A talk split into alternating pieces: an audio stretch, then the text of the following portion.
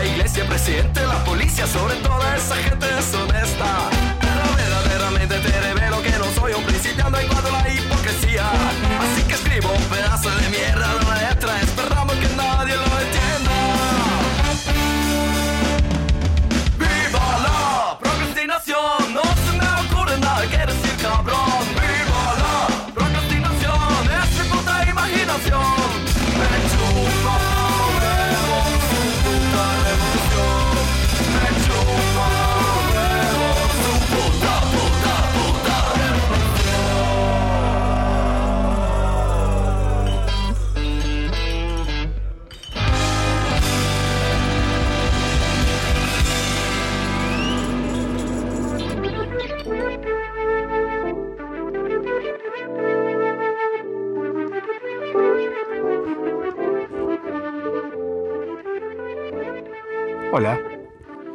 ¿Cómo andan? Bienvenidos a una nueva procrastinación. ¿Todo bien por ahí? ¿Todo mazo? ¿Todo mal? Alguien llorando que dice, callate, Mazama". Tranqui. Todo pasa. Es que bronca, pero todo pasa. De los creadores de Voten Bien llega, todo pasa. Esa frase que no dicen nada. Frase que no dicen nada. Bienvenidos. ¿Qué onda? ¿Cómo andan? ¿Qué se cuenta del otro lado de esta pantalla? O este dispositivo. Quizás estás escuchándome por una radio. Una radio de transistores. Que está alejada de tu alcance. Entonces está siempre prendida. La calidad está en 420, me parece bien. Tiene que, así, así tiene que ser. 420 para todos y para todas. Bienvenidos a este programa. Procrastinación asistida. Más o menos una hora. Los jueves de 8 a 9. Yo soy Matsorama.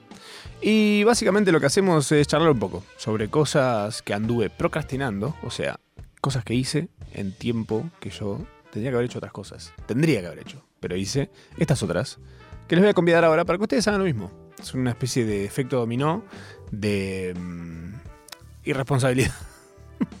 pero responsabilidad afectiva para con uno mismo. ¿Eh? Tanto que joden con eso, podemos hacerlo para uno mismo, que es más importante que cualquier otra responsabilidad afectiva. Em, antes que nada, antes que nada, les voy a contar una cosa que acaba de suceder. Dos cosas que acaban de suceder. La primera, eh, eh, me hicieron acordar recién de, de la nada. ¿eh? Me hicieron acordar una cosa con respecto a este dicho muy típico de, ah, que venís de cargar bolsa del puerto. Mi viejo, querido don Gustavo, le mando un abrazo grande. eh, que ni sabe que hago radio igual. sí sabe, pero se olvida, le parece una estupidez.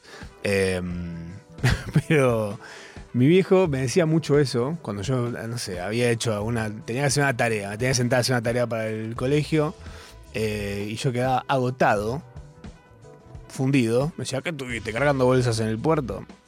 Una vez eh, estábamos haciendo, construyendo un galponcito eh, atrás de la casa de él, eh, la casa de la familia.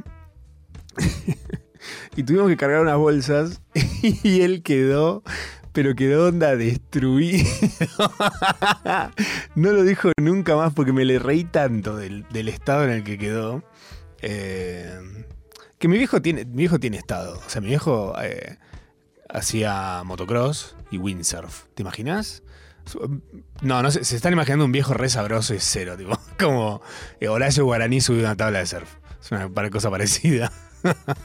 me estoy aprovechando que no me escucha, esa, es- la verdad. Estoy siendo un solete con mi papá, pero bueno, lo estoy mencionando. Después se va a poner contento cuando diga, hablé de vos en la radio. no va a preguntar y no va a querer saber ni qué dije, pero va a estar contento porque lo hice. Eh, cosas, así se vincula uno. Es mi forma de querer. Es mi forma de querer, terrible. Como para justificar cosas espantosas, tal vez. Quizás. Otra cosa que hablamos recién, llegado a la radio, es. ¿Se acuerdan de Dasani? Dasani, un agua que era el agua mineral de Coca-Cola. Coca-Cola tenía su agua. Coca-Cola, además de tener bebidas oscuras y de colores, tiene, bueno, tuvo en su momento la, la nativa, que era mate cocido frío con gas, dulce, muy dulce, era muy dulce. Que yo me acuerdo cuando la probé cuando era chico, eh, no me había parecido fea, pero tampoco me había parecido rica, o sea, no la iba a volver a tomar. y un día fui a lo de un amigo a almorzar y la madre había comprado así, una de 3 litros era, no sé, una cosa, una barbaridad. lo que duró esa. Y la volví a comprar, una vez que se terminó, que duró una banda. La volví a comprar y mi amigo me acuerdo que le dijo: Mamá, deja de comprar eso que es horrible, pero dura un montón. ¿Por qué es horrible? Nos vamos a deshidratar. bueno, toma agua, le dice la madre. Y, y fue tipo, sí, obvio, claro, tenés razón. Si tu problema es deshidratarte, no tomes gaseosa. Muy pilla la madre, ninguna estúpida. Le mandamos un beso a Rosita. Eh, eso por un lado, bueno, estaba hablando de Dasani. Dasani, el agua de Coca-Cola, eh, duró muy poco. Duró muy, muy, muy poco. Eh, y hay un dato espectacular sobre esa agua. Hoy se llama Bonacqua. Es, es la misma, es lo mismo. Adentro de la botella, eso es lo mismo. Pero ¿qué pasó? ¿Por qué? Si vos vas a Brasil, por ejemplo, el logo de Bonacqua que tenemos acá es el logo que tiene Dasani ahora allá. Eh, ¿qué, sucedió? ¿Por qué hubo un cambio de marca? Bueno, en 2007 eh, Coca-Cola acusó a Danone de agraviar a su marca Dasani. Lo agravió de una manera espectacular porque fue como... Dijeron, che, Coca-Cola vino a pisarnos la cabeza a los que estamos vendiendo aguas minerales. ¿Qué podemos hacer? Mandemos un mail general diciendo Dasani igual cáncer. ¿Qué? ¿Qué? ¿No te parece un montón? No, ¿sabes que no? Porque, flaco, ¿qué, cuántos, ¿cuántas cosas vas a vender, Coca-Cola?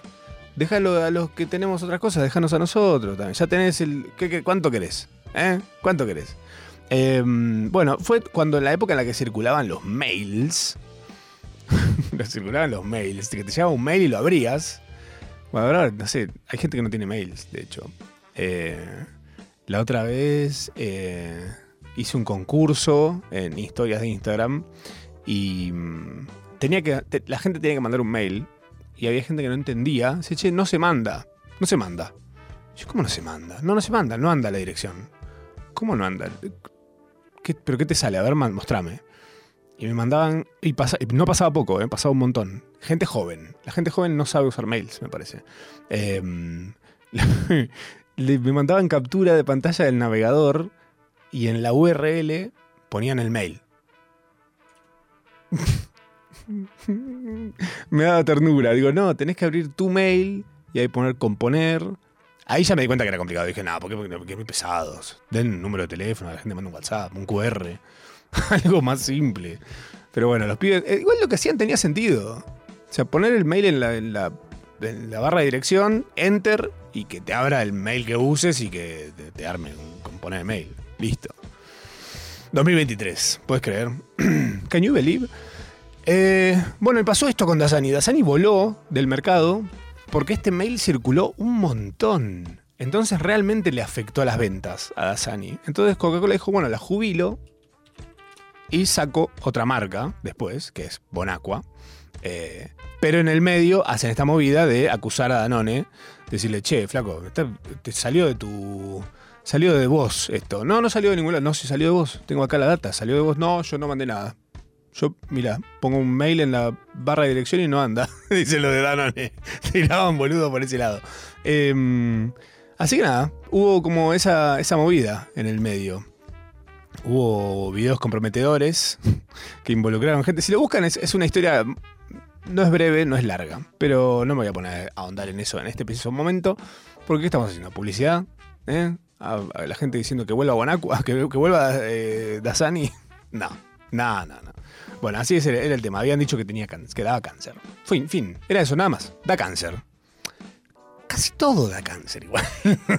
si te pones a hilar filo, afino, eh, como- nada, esas cosas. Pero bueno, acá estamos, haciendo procrastinación. Esta semana procrastiné una banda, pero mm, procrastiné un par de cosas muy, muy específicamente interesantes para compartir con ustedes. Eh, una muy de la que estaba hace mucho tiempo esperando que suceda, que era ir a ver a Luis Miguel. Eh, que subí una historia antes y una historia después. No subí nada más. No quise. No, me la quise pasar grabando, no quise hacer más que eso. Quise disfrutar la experiencia de ver al sol sin quedar ciego. Em, tengo sentimientos encontrados, la verdad, con lo que me pasó yendo a ver a Luis Miguel. Lo tengo que decir, lo tengo que admitir en este preciso momento. Voy a ahondar en detalles en instantes. Pero voy a ir por orden de eh, lo menos importante a lo más importante. porque soy así. Soy terrible, ¿qué querés que te diga? Eh, fui al cine estos días. Fui al cine. Fui a ver Asteroid City, la de Wes Anderson, la última. Wes Anderson. No sé si ubican a Wes Anderson. Wes Anderson es el que hizo mm, El Gran Budapest, eh, Moonrise Kingdom, eh, Fantastic Mr. Fox, Isla de los Perros. La Isla de los Perros es excelente. Fantastic Mr. Fox está muy bien. Después las otras no me matan. Como que. mm, Siento que se estuvo repitiendo mucho. Y esta vuelta tiene una historia más linda. Como más rebuscada, quizás. Que aprovecha más todo ese estilo que tiene él. Que a veces es como. Lo único en lo que se enfoca. Porque ves una película de él y decís. No pasó nada, pero bueno, es linda de ver. ¿Qué te voy a decir? no pasa nada en esta, en estas películas de Wes Anderson. En esta, Asteroid City sí pasa. Es una, es una gente que va. Es una, es como una obra de teatro, es un quilombo. Es como una obra de teatro en la que sucede que hay un asteroide y hay una ciudad que, se, que es, en torno a ese buraco que deja el asteroide. Y de repente aparece una nave espacial. Bla, pasan un par de cosas. El cast, o sea, todos los actores que hay son primera línea. Primera línea todos. Que yo creo que ya está pasando eso de eh, que hay gente que tiene ganas de salir en películas de Wes Anderson.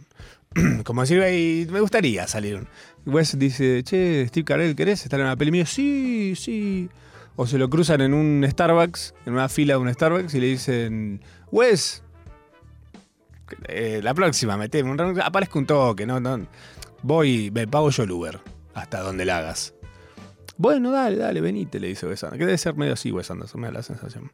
Em, Asteroid City tiene detalles muy lindos que ya están en YouTube dando vueltas por, de todos los colores de la producción de la película. Principalmente de las miniaturas que se usaron para la película. Eh, hacen miniaturas y hay de hecho un video espectacular sobre miniaturas en general, no muy viejo, de hace unos meses, de miniaturas sobre esta película, El Gran Hotel Budapest, eh, Inception, ubican la de El Origen creo que se llama en español, que es de em, Nolan, que es sobre sueños dentro de sueños dentro de sueños. Entonces lo que hacen son unos chabones que laburan de meterte sueños en la cabeza. Espectacular. Em, pasó. Bueno, es- ese- esa película, ese, ese video se lo recomiendo. Esta película, no sé si la recomiendo. Si les gusta Wes Anderson, vayan a verla. Es de, la- de las últimas de él, es la mejor, me parece a mí. A mí, para mí parecer. Principalmente por el cast, porque están increíbles todos. Y porque la historia es un poquito más original y un poquito más rebuscada que las últimas que estuve viendo de él. Em, después de esa misma película, de hecho, una hora más tarde, fui a ver eh, Háblame, Talk to Me. Es una película de terror que estrenó también hace nada, creo que la semana pasada. eh, que trata sobre, o sea, es una de esas películas típicas onda, sé lo que hiciste el verano pasado, o mm, eh, no sé, esas. Ese tipo, como el terror post-2000 sería. Eh, hay unos pequeños este, adolescentes que uno de repente tiene una mano, una mano como enyesada así, a la que vos le tenés que poner la mano, y cuando le pones la mano a la, mano de yeso, em, podés ver fantasmas. Y esos fantasmas pueden entrar en vos y poseer tu cuerpo. Entonces es una especie de una parodia de un rito banda, básicamente lo que hacen. Eh, como, es, como quien se junta a jugar a la copa. O, los que hacen ese jueguito del lápiz, no sé si se acuerdan, que era agarrar un lápiz entre dos y que el lápiz escribe en un papel. No sé si lo hicieron ese. Yo lo rehacía en la secundaria, tipo. Hubo un momento en el que lo único que hacíamos era, eso. Era eso todo el tiempo. Bueno, eh, Háblame, esta película es australiana. Eh, te das cuenta porque aparece un canguro. y porque hablan raro, pero porque aparece un canguro como si fuera el bicho más normal del mundo. Que vos decís, claro, para ellos es recontra plaga un canguro. Y para nosotros es 13.000% exótico.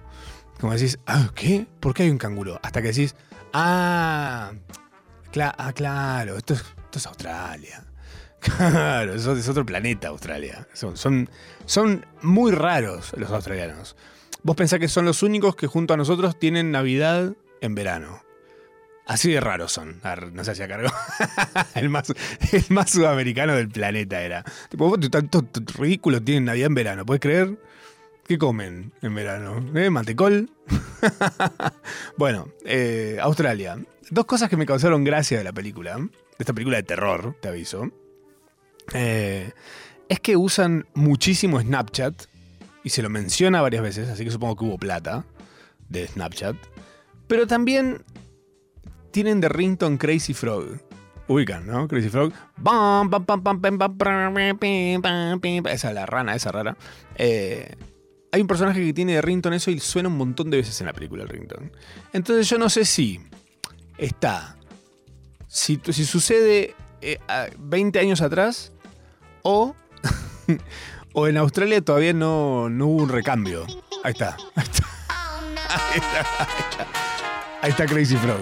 Eh, yo no sé si en Australia no hubo recambio de cosas. O sea, eh, como que normalmente Crazy Frog duró un año, supongo, en esa época. Y fue. Snapchat también. Fue. y esta película la usan como si fuera lo más normal del mundo. Eh, no sé, me causó gracia ese detalle.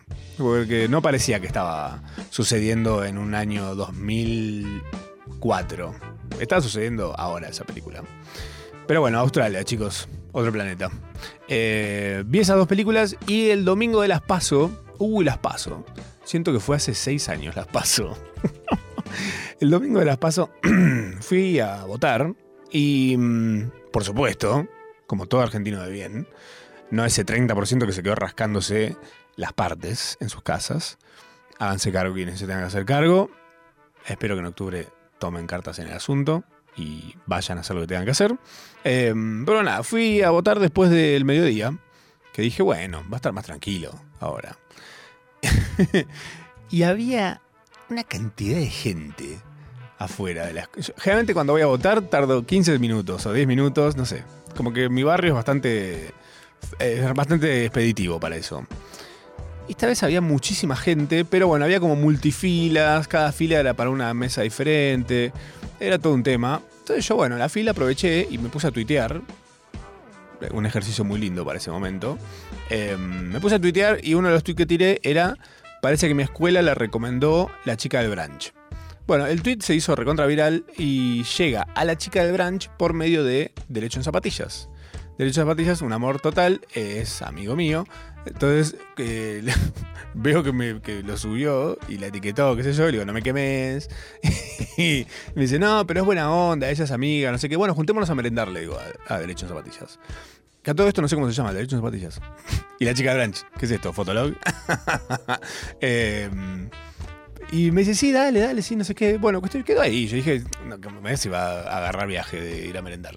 Así que me le dijo que sí, así que me apuraron a mí para ir a merendar. Entonces yo dije, bueno, está bien, pero yo elijo el lugar. Así que yo quiero ir con derecho en zapatillas y la chica Blanche a, merendar a una IPF, a tomarme un café a una IPF. a ver si lo recomiendo. Mirá si le encanta. Y dice, hoy les quiero recomendar un lugar que no se van a poder creer. Una IPF. Tómatela acá. sí. Fila en la IPF. En el, en el Serviclub, el- ¿cómo se llama? eh? Eh, zapatillas derecho en. Excelente. Bueno, así que probablemente vaya a merendar con la chica de Branch y derecho en zapatillas. Y les voy a decir así: chica de Branch y derecho en zapatillas. Por más que me digan sus nombres. Le voy a decir así. Total, ¿qué me van a decir a mí? Me van a decir Matsurama, así que estamos en la misma. No, no me voy a quejar. A menos que me digan por mi nombre de usuario de OnlyFans. Eh, estamos hasta las 9 haciendo procrastinación asistida. Del otro lado de este programa les voy a contar mi experiencia ante el sol, el rey, el señor Luis Miguel. Pero ahora...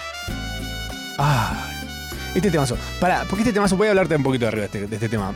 Si quieren, después búsquense el video, ustedes en sus casas, no nosotros, ¿eh? porque esto es una radio, que se piensan.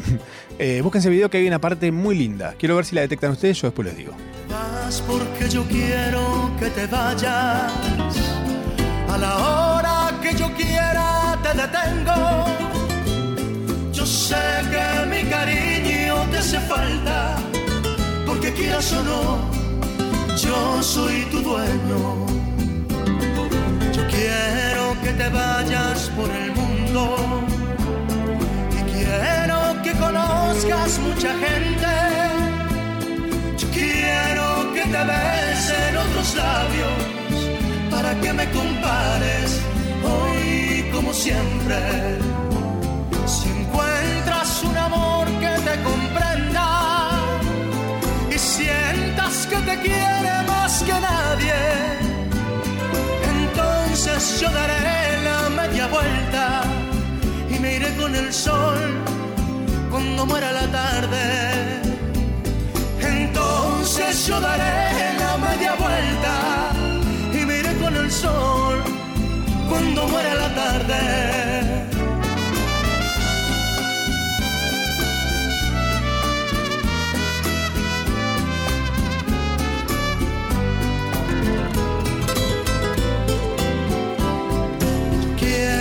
Que te vayas por el mundo. Y quiero que conozcas mucha gente. Yo quiero que te besen otros labios para que me compares hoy como siempre. Si encuentras un amor que te comprenda y sientas que te quiere más que nadie, entonces yo daré la media vuelta y me iré con el sol cuando muera la tarde. Entonces yo daré la media vuelta y me iré con el sol cuando muera la tarde. Vas porque yo quiero que te vayas.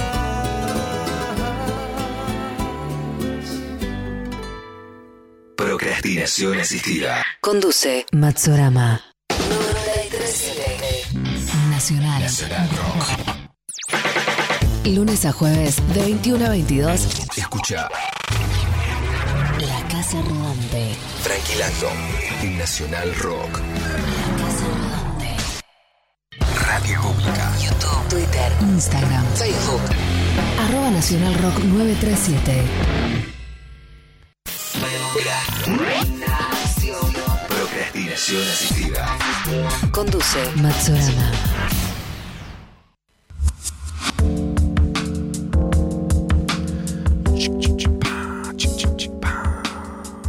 La media vuelta se publicó en noviembre de 1994 esta canción de Luis Miguel y llegó a la cima del Hot Latin Songs el 26 del mismo mes. Es el lugar en el que hoy por hoy están canciones de Bizarrap, por ejemplo. ¿eh? ¿Te imaginas este tema que sonó recién en el top? ¿Te imaginas una Bizarrap session de Luis Miguel? Hay que dejar de decir que cualquier cosa que suena, decir, uy, ¿te imaginas una Bizarrap? Se basta. Estuvo tres semanas en ese puesto. O sea, es la Bizarrap Session de Quevedo, esto que sonó recién, del 94, ¿no? La media vuelta. Eh, fue, el video fue dirigido por Pedro Torres, filmado en blanco y negro, y muestra al cantante en un bar recordando a una mujer que lo engañó. Un detalle que yo noté en la arenga que me hice a mí mismo, previo a ir al show de Luis Miguel, yo saqué la entrada en mayo a Luis Miguel. Y sucedió recién ahora. O sea, la ansiedad que tuve hasta este martes fue total. Me la pasé viendo y escuchando a Luis Miguel. Y noté un detalle que no me había dado cuenta, que es que en esta canción, en el videoclip de eh, La Media Vuelta, en el momento en el que Luis Miguel dice, si encuentras un amor que te comprenda, se lo canta a una chica con bigote. 1994. Adelantado por... Inventó a la gente trans, Luis Miguel. Pueden hacer el recorte si quieren. no, pero eh, un adelantado total. Qué detalle bonito. Si encuentras un amor que te comprenda. Una chica con galera y bigote. Espectacular. Y después hay un momento hermoso, que ya no tiene tanto valor realmente histórico eh, para el, colectivo, pero para el colectivo de viejas, sí, eh, un beso a todas ellas, pero hay un par de momentos en los que Luis Miguel pasa, Luis Miguel en una época además tipo joven, muy buen mozo, eh, ahora les cuento si vi al doble o no vi al doble, pero en esa época un Luis Miguel recontra joven y buen mozo pasaba por las señoras y hay unos momentos de cortocircuito en las señoras que están actuando en el video encima. Que yo digo, uy, la fuerza que están haciendo estas personas para no mearse como un perro cocker. No sé si les pasó alguna vez de, estar en contacto con un perro cocker. Llegar a la casa de alguien que tiene un perro cocker, y este generalmente te piden que no le hagas muchas fiestas. Porque se mean. Se mean encima los perros cocker. Tienen como esa, ese tema. Como no, no, no se aguantan. Se ponen demasiado contentos. Qué lindo, igual que. Yo pienso, qué lindo de ser, ser un perro cocker que te, te agrada tanto ver a alguien que además, tipo. Por ahí no, no- no es tan significativo en tu vida, ¿no? Pero viene alguien nuevo a la casa y te agarra una alegría increíble. ¿Qué es el sodero? Creo que lo más cercano que me pasa eso es que venga el sodero a mi casa. No compro soda, aviso por dudas. Pero bueno, eh, fui a ver el martes pasado al señor Luis Miguel. Fui a Movistar Arena, quizás el mejor lugar para ir a ver cualquier cosa de música, eh, porque se ve bien de todos lados, se escucha bien, eh, es cómodo entrar y salir del Movistar Arena. Recomiendo muchísimo. Si tienen la chance de ir a ver algo ahí, vayan. Ahora, eh, les contaba al principio que subí solo una historia antes y una historia después. En ningún momento subí historias de Luis Miguel y demás. Eh, recibí montones, miles de mensajes y todos los mensajes eran el mismo. ¿Y cuál te tocó? ¿Y qué es el doble o no es el doble? ¿Es el verdadero Luis Miguel? Eh, y, ¿sabes qué? No sé. Yo iba convencido, dije, ay, chicos, que sean, estúpidos. ¿Cómo va a ser un doble Luis Miguel? A las pruebas me remito. Eh, hay un par de detalles que me hicieron entrar en duda. Pero, o sea, hay unos detalles que me lo confirman que es Luis Miguel y otros que me hacen dudar si eso no. Eh, sucedieron un par de cosas. Fui con Noelia Custodio a verlo. que eso p- potenció muchísimo para mí la experiencia, porque nos reímos muchísimo, la pasamos espectacular. Estaba todo el mundo, eh, esto fue raro, estaba todo el mundo vestido de gala. Toda la gente. Vestidos de gala estaban, ¿eh? Como muy por arriba de lo que la gente se pone para Navidad, por ejemplo, o para un casamiento por ahí. Bueno, no sé si para un casamiento, no, no sé si estaban tan, tan... Sí, puede ser, ¿eh? Yo creo que se pusieron lo más elegante que tenían. La mayoría del lugar tenía lo más elegante que tenían. Y con Noli fuimos eh, como quien va a la cancha a ver a un sobrino jugar un domingo al mediodía. fuimos de shortcito, remera, riñonera y unas gorras hermosas que compré de Luis Miguel. eh, porque no podían faltar. Teníamos que estar tipo a tono con la situación. Una gorra fucsia brillante que dice Luis Miguel con brillos, nada, espectacular. Eh, eh, fuimos disfrazados de eso, básicamente. Eh, todo el resto de la gente estaba muy. Estaban como vestidos como si los fueras a hacer subir al escenario. Esa era mi sensación. Y nosotros fuimos muy cómodos, lo que yo creo que somos los únicos que no nos arrepentimos de ir así, porque estaba hacía un poco de calor, si te ponías medio a bailar, estabas ahí en el fragor de estar viendo a Luis Miguel en vivo. Y te ibas a cagar un poco de calor de, traje o de vestido. Había gente de vestidos de lentejuelas y unas cosas como peludas. Eh, espectacular, realmente. Eh, así que bueno, la, la pasamos muy bien. Pero hubo un par de detalles. Voy a, tengo enumerado lo bueno y lo malo, para no olvidarme. Eh, fui con Noli, bien, eso fue una de las cosas buenas. Musicalmente es insuperable. O sea, la banda de Luis Miguel, de repente aparece gente, desaparece, no sé en qué momento aparecen y desaparecen eh, cuerdas, eh, los mariachis, todos, todos increíbles, increíbles. Suenan mejor que suenan en, en los discos, que ya es un montón porque suenan increíbles. Eh, de a ratos Luis Miguel lo daba todo. Todo, ¿eh? Onda. Sentías la fuerza venir de donde estaba él ahí. Esto hace que para mí, yo diga, puede no ser tan parecido al Luis Miguel que tenemos en nuestra memoria. Pero si vos ves videos de los últimos años de Luis Miguel, la progresión hasta este Luis Miguel que vemos ahora, el Luis Miguel eh, todo como no sé, está como metido a fuerza dentro de ese traje, que está todo ajustadísimo, eh, que está con el cuello así cerrado, apretadísimo también. eh, yo digo, es Luis Miguel, es Luis Miguel. O sea, eso no se puede, no se puede imitar, no se puede copiar esa fuerza que está ahí y que se siente no por los parlantes, se lo siente desde la... se lo siente desde, desde el escenario venir, esa energía de este tipo. Mi percepción de Luis Miguel cambió mucho desde la serie de Luis Miguel. Porque ahora sé toda la historia de que él de chico fue súper explotado por el padre, de que él es una máquina de trabajar. Y eso un poco se nota en detalles de su performance en el escenario.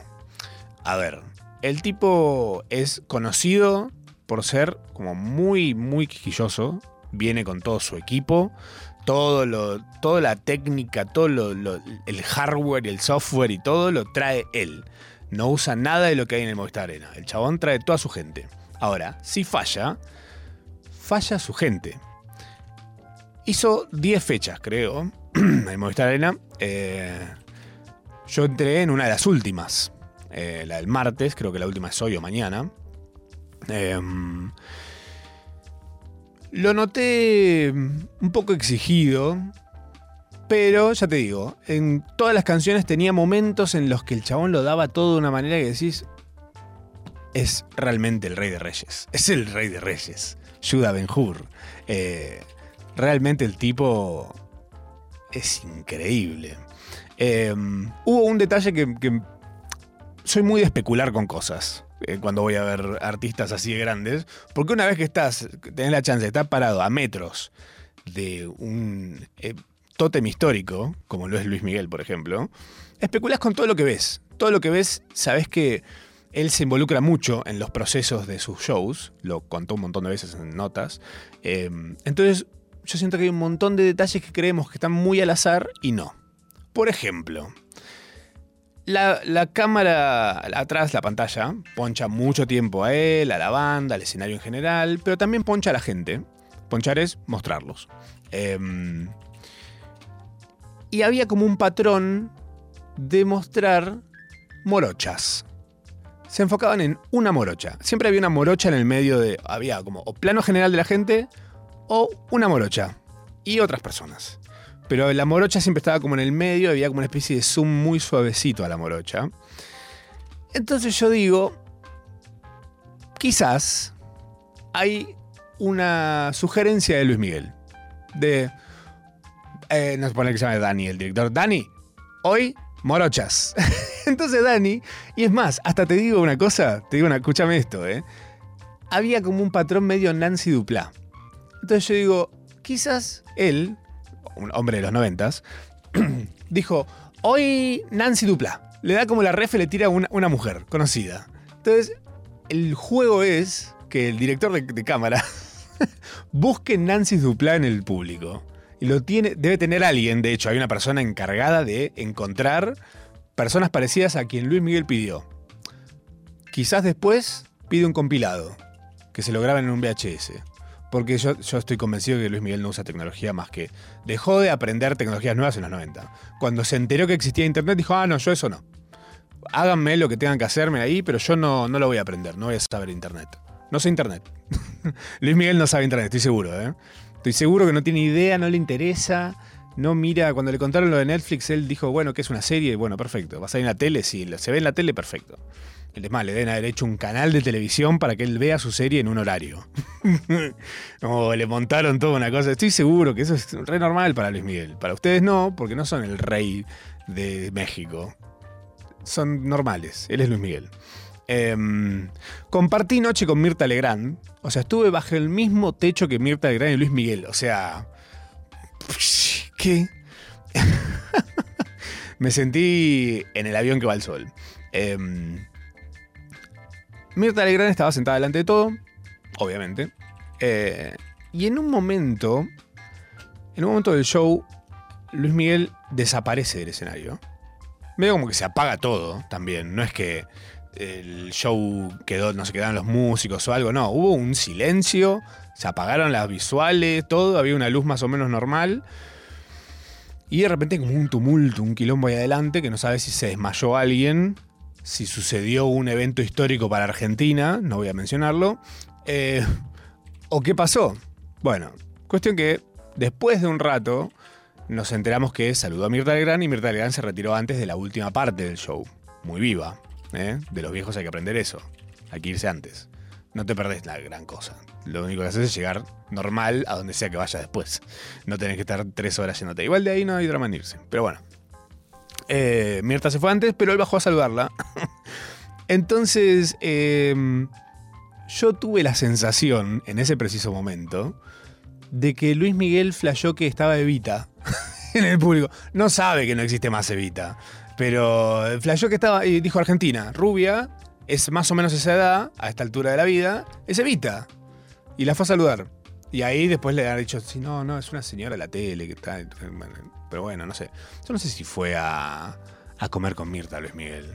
A ver. Luis Miguel, Luis Miguel. Me da la sensación que no, ¿eh? Almor. Pero bueno, en los 90 puede llegar a haber ido porque fue a la movida de verano, que era un escenario minúsculo en pleno Mar del Plata. Almorzando con Mirta Legrand. A ver, veamos si existe. No, no, no, no. Bueno, por lo menos en la, primera página de resultados de internet, nunca fue a almorzar con Mirta Legrand, Luis Miguel. ¿Será porque no almuerza? ¿Será porque me amas? Tal vez. Em, también jugamos y jugueteamos y nos reímos un montón con especulaciones. Em, dijimos, apareció la mamá de Luis Miguel. Porque realmente, o sea, lo que pasó fue. fue muy abrupto el momento. No hubo una transición a él bajar a saludar. Fue como. Desaparece Luis Miguel del escenario, se apaga el escenario y de repente está Luis Miguel saludando a alguien abajo.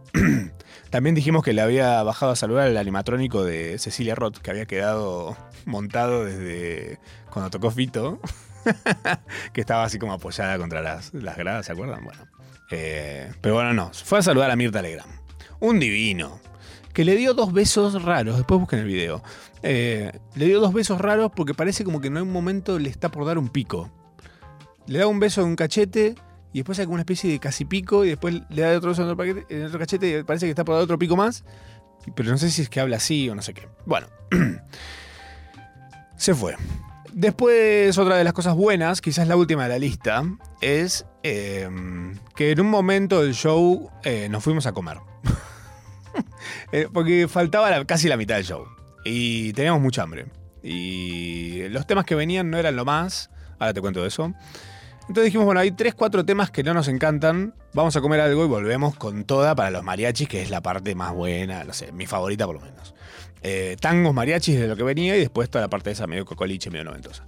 Em, riquísimo. la Coca-Cola más rica de mi vida tomé en ese momento. Ahora lo malo.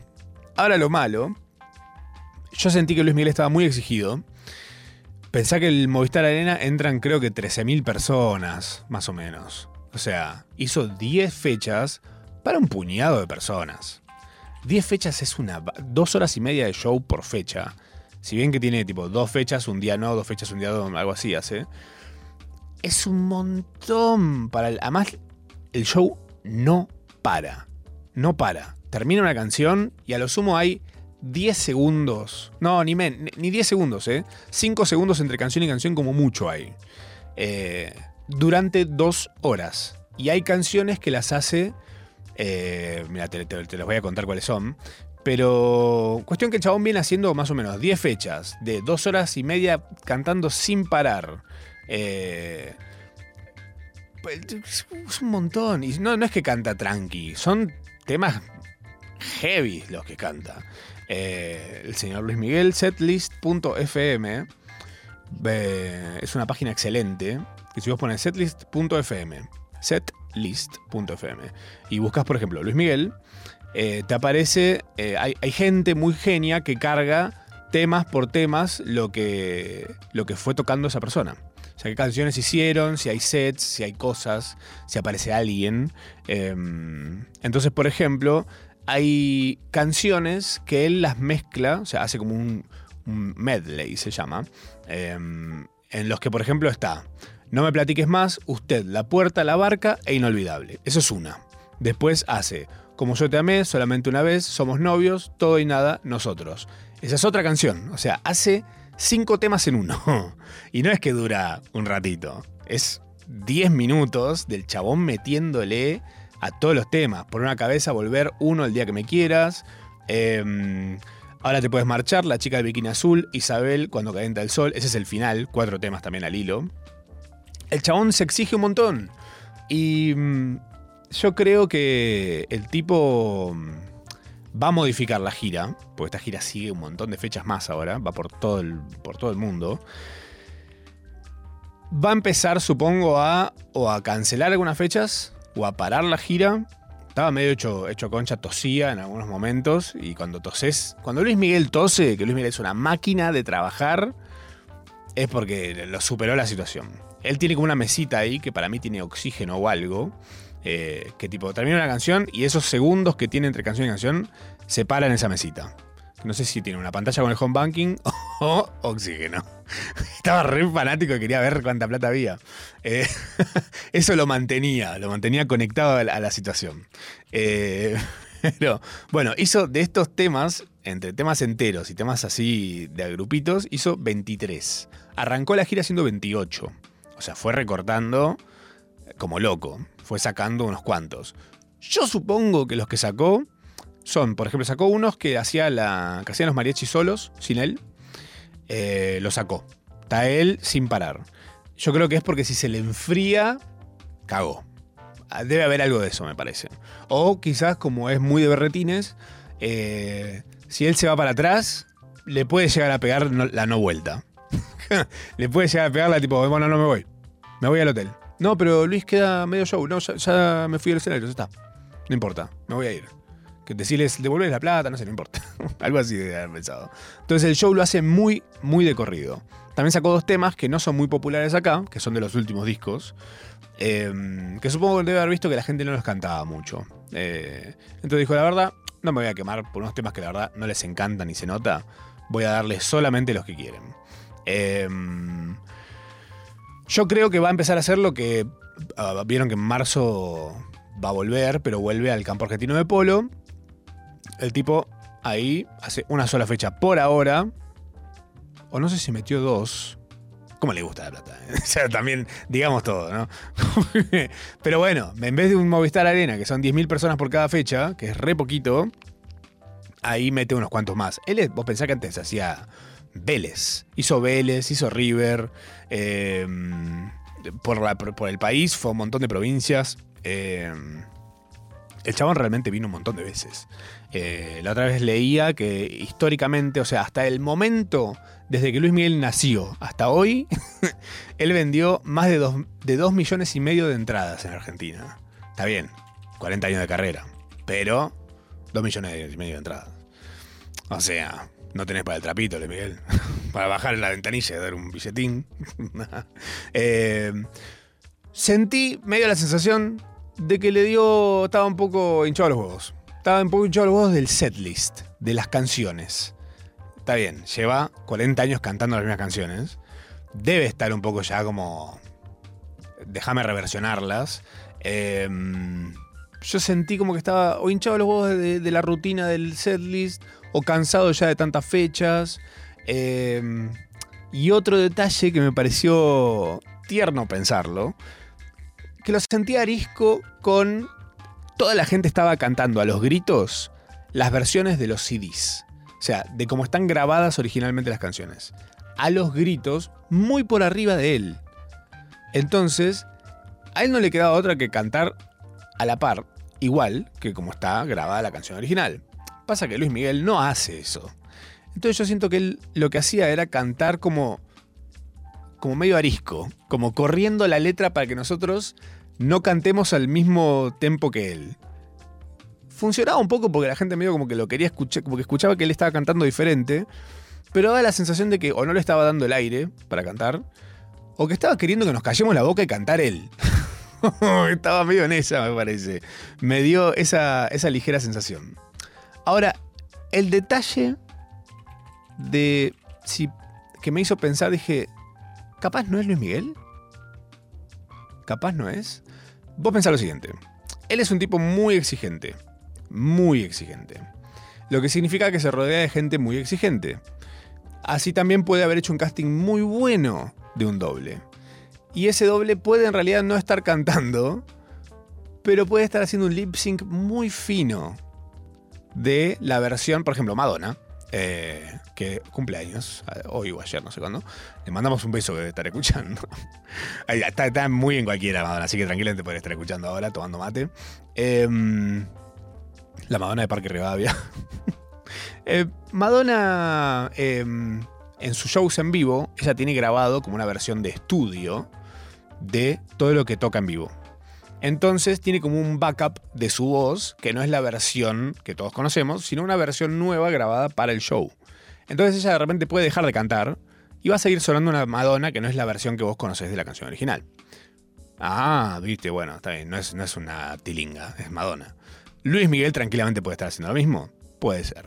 Puede ser que el doble tenga aprendido muy bien, ensayadísimo, como la banda está tan bien ensayada, él es un performer más, este doble de Luis Miguel. Puede ser. Para mí es él porque es un Luis Miguel que físicamente la progresión es este Luis Miguel que vemos ahora. Muy mejorado eh, a nivel de, todos lados, porque una época era un pulgar naranja Luis Miguel. Y ahora está muy en forma, muy, muy en forma. Em, pero hay un detalle que a mí me parece rarísimo, que es que Luis Miguel no habla.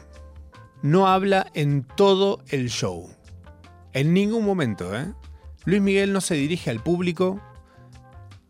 Si viste algún show de él en vivo, de los que están subidos en todos lados, o los shows históricos en vivo de él, eh, él es bastante del arengue, del saludo, de la Argentina, ¿cómo están ustedes? De, la cosa. Nada. Nada, ¿eh? Ni una sola vez en toda la noche se dirigió a la gente. Eso me parece raro. me parece rarísimo. Eso me parece particularmente extraño. Eh, porque es raro que Luis Miguel. O sea, todas las veces que arengó para que la gente reaccione, lo hizo mediante gestos. Nada más. Hizo como así, como, como más esto. Que parece que le está hablando a los, técnicos, pero cuando de repente lo hace hacia el público, decís, ah, no, es a nosotros. ah, es, para- ah, es nuestro esto. No, no, no es que está- no se está quejando de algo. Ah, un acople en un momento. Una. No sé si vieron Bastardos, Bastardos sin Gloria. Hay una escena de tensión total en una casa con una familia bajo el piso. Bueno, ya ubican la que si la vieron, no, no se la spoilé tanto, si no la vieron. Pero una, una escena de muchísima tensión. Bueno, de repente hubo una tensión en el aire cuando se acopló. Porque sabemos que Luis Miguel es un tipo recontra exigente, re rompebolas, etc. eh, un acople gigantesco, ¿eh? Ni en un acto de escuela escuché un acople tan zarpado. Eh, que el acople, para los que no saben, es un sonido, es un error de sonido de. Hace una cosa así. Tercer tema, más o menos. Estábamos todos muy arriba y de repente todo el espacio, toda la gente en el Movistar Arena se sintió atravesada por ese acople, como diciendo, uy, listo, listo, se va. Se va. Se va Luis Miguel. Y siguió, siguió lo más bien porque él es una máquina y está ahí para trabajar. Aprendió eso, él no sabe de otra forma. Em, después otra cosa que fue rarísimo fue la dirección de cámaras. Les decía esto de las Nancys, estaba súper bien. Pero de repente había unas ponchadas raras que en los cambios de escena en la pantalla atrás era un gato caminando por arriba de un teclado. Era tipo Ponchaba raro, había unas cosas rarísimas. Había como muy. A esta altura del de, de tantas fechas, tendría que estar muchísimo más, pulido eso, me parece. Estaba como desprolijo. Raro para un Luis Miguel. Digo, yo esperaría un- una cosa, pero infalible, básicamente. Em, después, otra cosa que noté fue, siendo del mundo de las gráficas, em, conozco muchos sitios en donde vos podés bajar gráficos gratis. Eh, estos, de fondo, que tenemos acá, son de un sitio que se llama FreePic, E F-R-E-E-P-I-K, em, donde vos te podés meter y bajarte imágenes re lindas, dibujos, fotos, etcétera, gratis. Tenés que eh, darle créditos a quien lo haya hecho y demás, pero son gratis. Eh, tenés unas que son pagas dentro de ese sitio, que son como las más laburadas o más lindas o más variedad, pero en general la mayoría son gratis. Yo hace un año más o menos hice una playlist en Spotify que se llama Viernet, que es música arriba de viernes. Eh, un juego de palabras entre Fernet y viernes. Y usé una imagen de unas hojas, así como una monstera, una cosa, medio violáceas, medio púrpuras, medio lilas, por ahí, por esos tonos. Y es la misma imagen que usa él de fondo apenas arranca el show. Y yo dije, ¡ay! Esta imagen la conozco. Dije yo, yo esta la bajé gratis.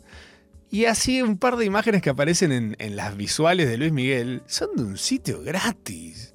Luis Miguel. La entrada más barata 70 lucas, Luis Miguel. La suscripción sale 15 dólares al año. Pagala. Por lo menos usá las que son pagas, Luis. Eso, es su gente igual, ¿eh? No es él.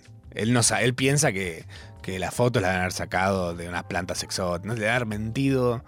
Así como con el dron. Hay un dron. Luis Miguel, yo estoy seguro que Luis Miguel quiere la grúa, a él le gusta la grúa. Esa grúa típica que aparece al costado y es muy prolija además. Le metieron un dron en el medio del show que le pasa muy cerca muchas, muchas veces. Y se nota la tensión en él y también toda esa tensión se transmite automáticamente a todo el lugar. Cada vez que el dron está cerca de Luis Miguel, vos sentís que vamos a morir todos. Vamos a morir todos. Va a explotar el sol en el medio del Movistar Arena. Literalmente hablando. Eh, y, la verdad que yo siento que las tomas del dron no a él no le encantan. Le deben haber gustado algunas. Hay una que usaron de promoción que es muy zarpada. Pero debe haber dicho, che, ya, ya está, ¿no? Tipo, lo usamos una vez, no lo usemos todas las veces. Lo usamos una vez. No, Luis, que está el dron, que hay que usarlo, que es buenísimo, que el tipo del dron cobra 60 mil dólares del minuto. Una cosa, debe haber, le están sacando plata a Luis Miguel como loco, estoy seguro. Esto, la temporada 20 de, de la serie Luis Miguel, si no la cancelaron, eh, va, va a pasar esto. eh, Van a, va a haber el incidente del dron. No hubo, no hubo un incidente, pero él lo ve y como siente una. como se le amarga la sangre cada vez que le pasa cerca el dron. lo detesta. Vos pensar que el dron, si te pasa cerca, se escucha. Se escucha el. ¿Vieron esas figuras animadas con drones? Que siempre las ponen con música. Busca videos de alguien que lo haya grabado en el lugar. El ruido es insoportable. Yo creo que el que está viviendo en vivo un dragón gigante hecho con drones, no ve la hora que se termine. No ve la, es peor que 20 años de fuegos artificiales, equivalente a 10 minutos de un show de drones haciendo forma en el cielo. Insoportable el sonido. Eh, y después hay un momento, también, también hubo un desperfecto rarísimo que fue él a la mitad del show, más o menos para cuando nos fuimos a buscar comida con Noelia, eh, en el set número 3. El set número 3 arranca después del día que me quieras, que es el momento tangos. Hace por una cabeza volver, uno, el día que me quieras, y ahí va y saluda a. Ah, no, miento. Después va y saluda a Mirta. Eh, en este momento lo que sucede es, mientras está terminando el día que me quieras, por error se lanza un dueto virtual que él tiene con Michael Jackson a continuación. Sí, perdón. Ahora, ahora hablamos de eso. Pero tiene un dueto virtual con Michael Jackson. O sea, Michael Jackson aparece en pantalla, en fotos. Él canta, canta Michael Jackson, canta él, canta Michael Jackson. Bueno, cuestión que le dieron play antes a Michael Jackson y salió mientras él estaba terminando de cantar el día que me quieras. Inmutable, Luis Miguel, obviamente, porque es una máquina. También pensé eso en un momento. Dije, ¿será un animatrónico muy bueno? Puede ser, ¿eh? No, no descarto. Está Luis Miguel en su casa haciendo todos los movimientos como una especie de, PlayStation, ¿viste? Con, el, con los cascos de realidad virtual. Está haciendo las giras de la casa. Sería excelente. ¿Sabes qué? Si lo estás haciendo Luis Miguel te van a morir. Eh, pero él no usa internet, ya les dije. Eh, bueno, cuestión que lanzaron antes el dueto virtual con Michael Jackson. Lo sacan, se apagan todas las pantallas. Es un momento de error tras error, ¿eh? Termina de cantar el día que me quieras y arranca ahí sí el dueto virtual con Michael Jackson. Un momento que no sintió nadie. Otro detalle chistoso de eso es que usa imágenes de Michael Jackson negro. De Michael Jackson que no tenía denuncias. El último Michael Jackson que él vio seguramente. ¿eh? Para mí él en un momento de- eh, desconectó de Michael Jackson. No supo que se hizo blanco, no supo que se murió, no supo nada. Solo sabe que Michael Jackson, ah, sí, el negro que canta este tema que yo compré para, para esto. Debe haber salido carísimo para él usar esta canción. Y la gente, la verdad que ese momento en el que se sientan o se van al baño, lo que sea, después hace un dueto con, un dueto virtual también, con Frank Sinatra, porque es la trifecta, Michael Jackson, Frank Sinatra, Luis Miguel, ya lo sabemos, vimos la serie. Eh, hace un dueto con él y después hace un par de temas así que no son hits. Yo siento que es el bloque en el que él sabe que la gente va a ir al baño por ahí. Eh, es lo que yo por lo menos hice. No fui al baño, pero fui a buscar eh, comida. Así que bueno, chicos, eso fue el show de Luis Miguel. La pasé bien, pero no la pasé tan bien como esperaba. Eh, espero que Luis Miguel se avive, haga estadios y no microestadios para poder rendir como uno espera que él rinda y esperarlo a la salida con una pata de jamón. Esto fue Procrastinación Asistida. Gracias por venir. Nos encontramos de nuevo el jueves que viene a las 8 de la noche acá en Nacional Rock.